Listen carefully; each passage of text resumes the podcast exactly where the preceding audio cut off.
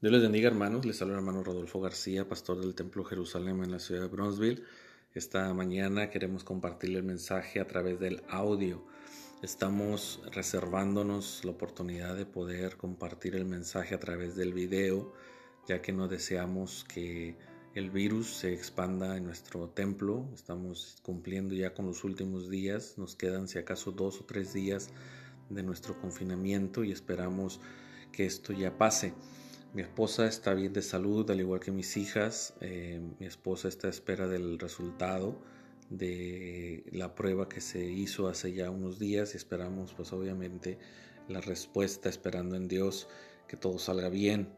Pedimos también de su oración, existen varios hermanos en la iglesia que han estado batallando con su salud, los cuales hemos estado enviando eh, una lista con los enfermos, con las peticiones.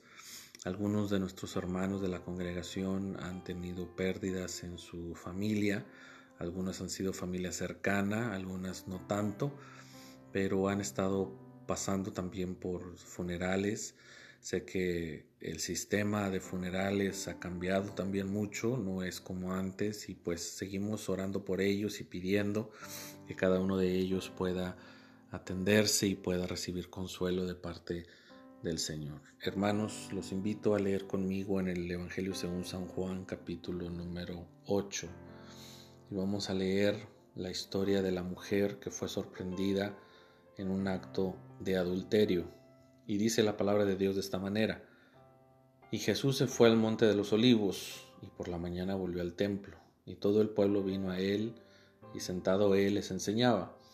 Entonces los escribas y los fariseos le trajeron a una mujer sorprendida en adulterio y poniéndola en medio le dijeron, Maestro, esta mujer ha sido sorprendida en el acto mismo de adulterio. Y en la ley nos mandó Moisés a apedrear a, tales mujeres. ¿Tú pues qué dices? Mas estos decían tentándole para poder acusarle, pero Jesús inclinando hacia él el suelo, o inclinándose hacia el suelo, escribía en tierra con el dedo. Y como insistían en preguntarle, se enderezó y les dijo, el que de vosotros esté libre de pecado, que sea el primero en arrojar la primera piedra contra ella. Inclinándose de nuevo hacia el suelo, siguió escribiendo en tierra, pero ellos al oír esto, acusados por su conciencia, salían uno a uno, comenzando desde los más viejos hasta los postreros, y quedó solo Jesús y la mujer que estaba en medio. Enseñándose Jesús y no viendo a nadie, sino a una mujer, le dijo, mujer, ¿dónde están los que te acusaban? Ninguno te condenó. Ella dijo, ninguno, Señor. Entonces Jesús le dijo, ni yo te condeno, vete y no peques más. Es una historia eh, muy fuerte por el contenido de una turba o de una mayoría, un grupo de gente que desea matar a una joven. Le he puesto por título en esta tarde al mensaje que se titula La mayoría no siempre tiene la razón la mayoría no siempre tiene la razón. Vivimos en una parte del mundo, del occidente, donde estamos familiarizados con la democracia, donde estamos familiarizados el pelear por tus derechos, el dejarte escuchar, el ser representado en un congreso, a través de senadores, a través de legisladores. Y muchos de nosotros hemos entendido grandes principios de la democracia. Mas, sin embargo, la mayoría no siempre tiene la razón. Hemos votado por presidente de nuestro país, hemos votado por gobernadores, por alcaldes, por regidores, mas sin embargo la mayoría no siempre tiene la razón. Esta historia me lleva a entrelazar la historia cuando los doce espías van comisionados a Canaán, de los cuales Josué y Caleb, teniendo otro espíritu, tienen un concepto distinto del poder de Dios, tienen un concepto distinto de las promesas de Dios, regresan y la mayoría dice que no se puede. Ellos dicen que sí se puede, pero los otros diez dicen que no se puede. Y es que la mayoría no siempre tiene la razón. Mire, dice la historia que esta turba de gente traía una mujer que había sido sorprendida en el acto de adulterio, pero no traían al hombre, no traían a la otra parte venían a la mitad de la verdad. Y es que la mayoría no siempre tiene la razón porque solamente tiene una parte de la historia. Dice la Biblia que venía la mujer, pero el hombre no. ¿Por qué no venía el hombre?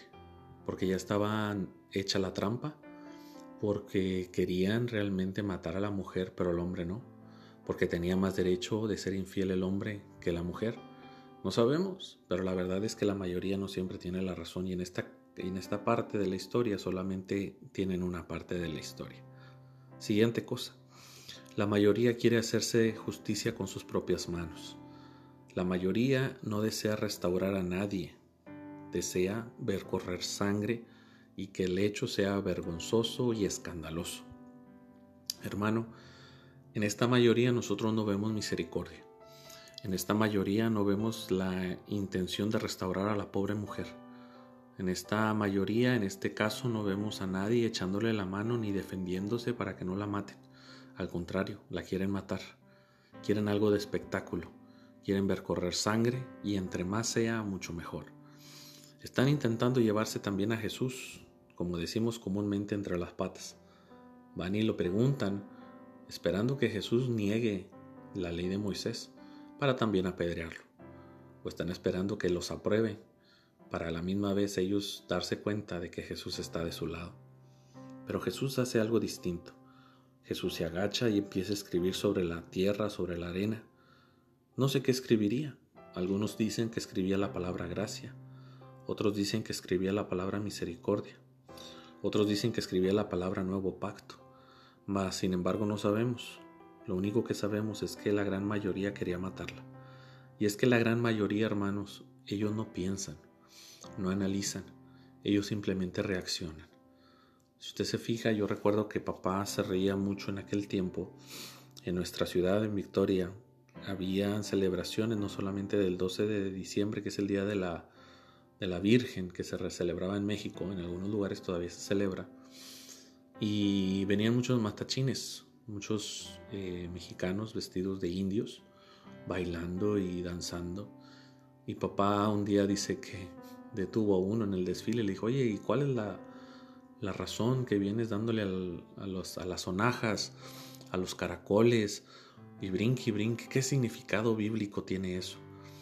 Y dice que el indito le dijo, pues yo no sé, yo nada más vengo aquí en la bola, ¿verdad? Yo nada más vengo aquí haciendo escándalo, porque a eso vine. El problema es que mucha gente, en la mayoría, no siempre tiene la razón. Y eso cabe en la religión. Usted alega con personas allá afuera y no tienen un concepto claro de lo que es la teología y de lo que Jesús es, pero la mayoría aparentemente piensan tener la razón, pero no es así. La Biblia nos menciona y nos muestra que Jesús empezó a redarguir a cada uno conforme a sus hechos y los puso en el lugar de los acusados. Y les mencionó, si alguno fuese libre de pecado, que sea el primero en lanzar la piedra. Mas sin embargo ninguno de ellos se atrevió a lanzar la piedra, por el contrario la soltaron y se fueron retirando, desde los más viejos hasta los más jóvenes. Y es que hay hermanos en nuestras congregaciones con muchos años de servir a Dios que se han olvidado de la restauración. Hay muchos hermanos en nuestra iglesia con años de ministerio y de fidelidad a Dios que se les ha olvidado lo que es la restauración. Muchos de nuestros hermanos en nuestras iglesias caen no solamente por actos de adulterio, de fornicación, de robo, de mentira, de engaño. Algunos de ellos son perseguidos por la policía, por adicciones, por hábitos, por deudas. Y lo más fácil para nosotros es cerrarle la puerta de la iglesia, cerrarle la puerta a la restauración. Pero el Señor no nos mandó a eso. Y ponen a esta mujer enfrente a los pies de Jesús. La Biblia dice que Jesús vino a buscar y a salvar lo que se había perdido y no iba a permitir que una hija de Abraham también se le fuese. Y dice la Biblia que les mencionó, y el más viejo hasta el más joven se fue retirando. A lo cual él pregunta, ¿dónde están los que te acusan? Y ella dice, no hay ninguno. Y le dice él, yo tampoco he venido a condenarte, he venido a salvarte. Me llama la atención lo que le dice, le aplica la palabra gracia. Y le dice, no tienes nada que pagar, nadie te va a condenar, pero una cosa sí te digo, vete en paz y no peques más. Es necesario, hermano, para poder agradar a Dios que tengamos una vida en santidad. Es necesario que nos mantengamos al margen del pecado del mundo. Es necesario que para poder agradar a Dios y obtener de la misericordia y de la gracia de Dios nos apartamos del mal.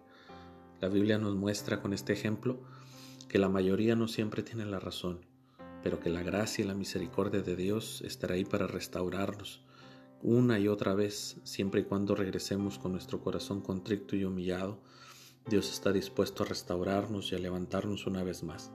Hermano, tal vez su situación de enfermedad, de angustia, de dolor, la mayoría de los doctores y su familia le han dicho que usted no va a vivir, que usted no va a salir de esta, que la situación en la que vivimos es muy difícil para el país, para su familia, para su negocio.